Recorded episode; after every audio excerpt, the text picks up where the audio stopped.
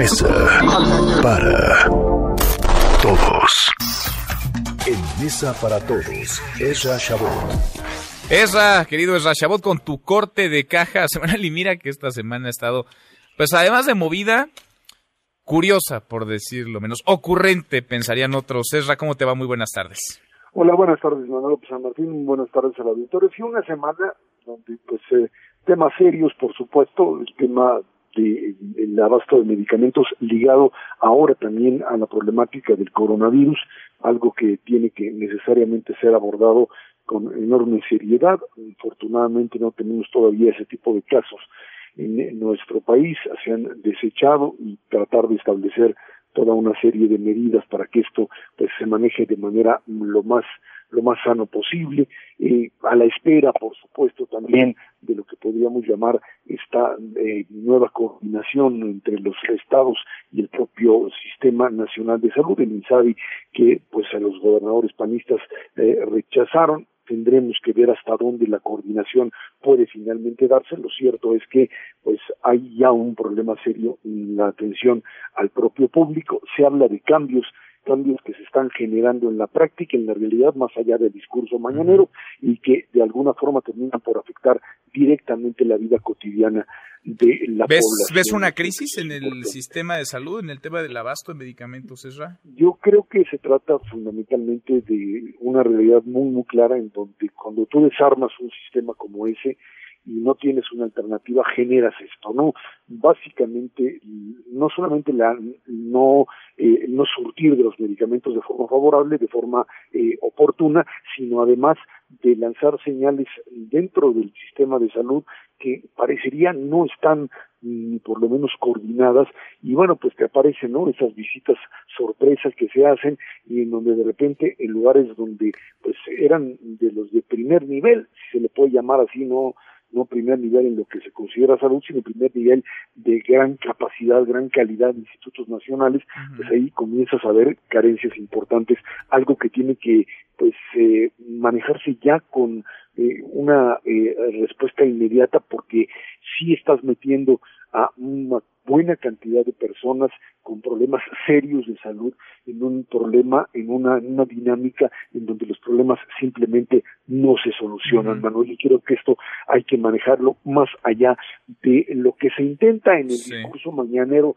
básicamente te diría yo, temas de aviones, de rifas, de eh, tratar de eh, sembrar determinado tipo de temas. Bueno, está el tema también la iniciativa, la propuesta de iniciativa de quitar los puentes vacacionales, Esra, en fechas históricas. Bueno, no son puentes vacacionales, hay que ser más precisos en eso. Eso dice el presidente, eso eso dice el presidente. Es un error, un error de apreciación, por decirlo finamente. Son fines de semanas largos. Lo que teníamos anteriormente antes sí eran puentes, eran puentes, puentes ahora sí que a la brava porque pues, te tocaba el 5 de febrero en martes, pues nos tomábamos el lunes, y entonces esto produciría, produciría directamente un problema muy, muy serio de lo que llamábamos ausentismo y pues también un problema específicamente para el propio turismo que no tenía certeza si el puente se lo iban a tomar y quiénes se lo iban a tomar.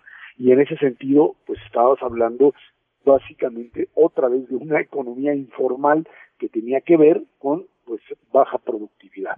Lo que hiciste fue tratar de pues convertir esto que son verdaderos días de asueto en días que pues, pudiesen ser planificados de manera tal, y estamos hablando de cuatro o cinco días, no, no cambiaste ni el 16 de septiembre, ni los fines de año de, de, de, Navidad de Año Nuevo, ni, ni, ni, ni el primero de mayo como tal, eran los otros que, bueno, ahora insiste el presidente de la República en que se tratan de fechas que tienen que ser recordadas históricamente. La verdad es que en ningún país, cuando estas fechas son recordadas, o tratan de ser recordadas, pues se vuelven algo así como fiestas nacionales, se convierten fundamentalmente en días de descanso. Ahora, no estaría peleada una cosa con la otra, ¿no? O sea, podría haber fines de semana largos y el día en que caiga, no sé, esta semana cayó 5 de febrero, miércoles, aniversario 103 de la promulgación de la Constitución, pues bien podría ahondar darse en las escuelas, con los niños y con las niñas ahí dentro, sobre el significado, la importancia, la eh, potencia que tendría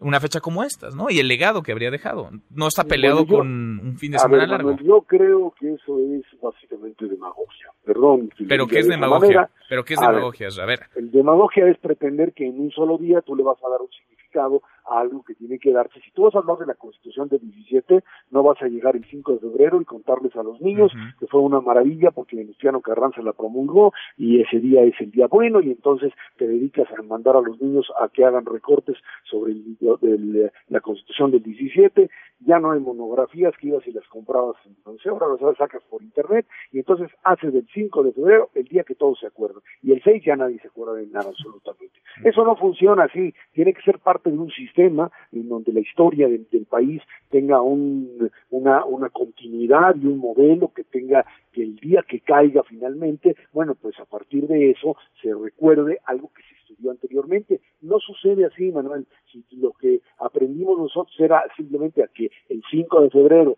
o el 4, porque era feriado ya en ese día, te decían que tenías que recitarle el artículo primero de la Constitución o el 2 o el 3, eso no funciona como forma de mm. conocimiento histórico ni trasciende en términos de la educación. Y le va a pegar, dices, además le va a pegar a la industria, a la industria turística.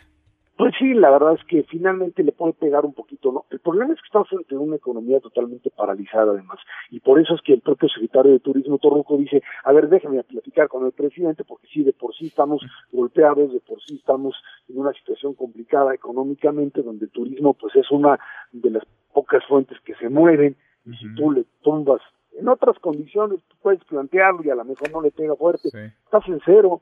En cero, en cero. Nos, nos decía, oye, nos decía José Manuel López Campos de, de Concanaco Servitur que el fin de semana largo pasado se derramaron cuatro mil millones de pesos, que más de un millón seiscientos mil personas viajaron en nuestro país. Eso indudablemente ayuda. Pero entonces, ¿no te gusta, digamos, esta iniciativa o esta presunta iniciativa que el presidente podría mandar al Congreso? Tampoco me imagino te gusta lo de la rifa del avión, aunque el premio no será ya el avión presidencial. Entrale, entrale, mejor te lo ganas con una cantidad de esa manera. Yo ya no le entro a eso porque una vez compré todos los boletos de lotería, todos los números, y salió en letra. ah, no me digas. Pues, pensé que ibas a decir, y se los ganó Fidel Herrera. Ya ves que él sí pues tenía muy buena suerte. ¿no? Muy, tenía de la lotería. No, pero a ver, vamos al cuento. Esto es, un, esto es una rifa. Lo que está haciendo es comprarle, pues prácticamente la renta, es financiar la renta del avión, punto.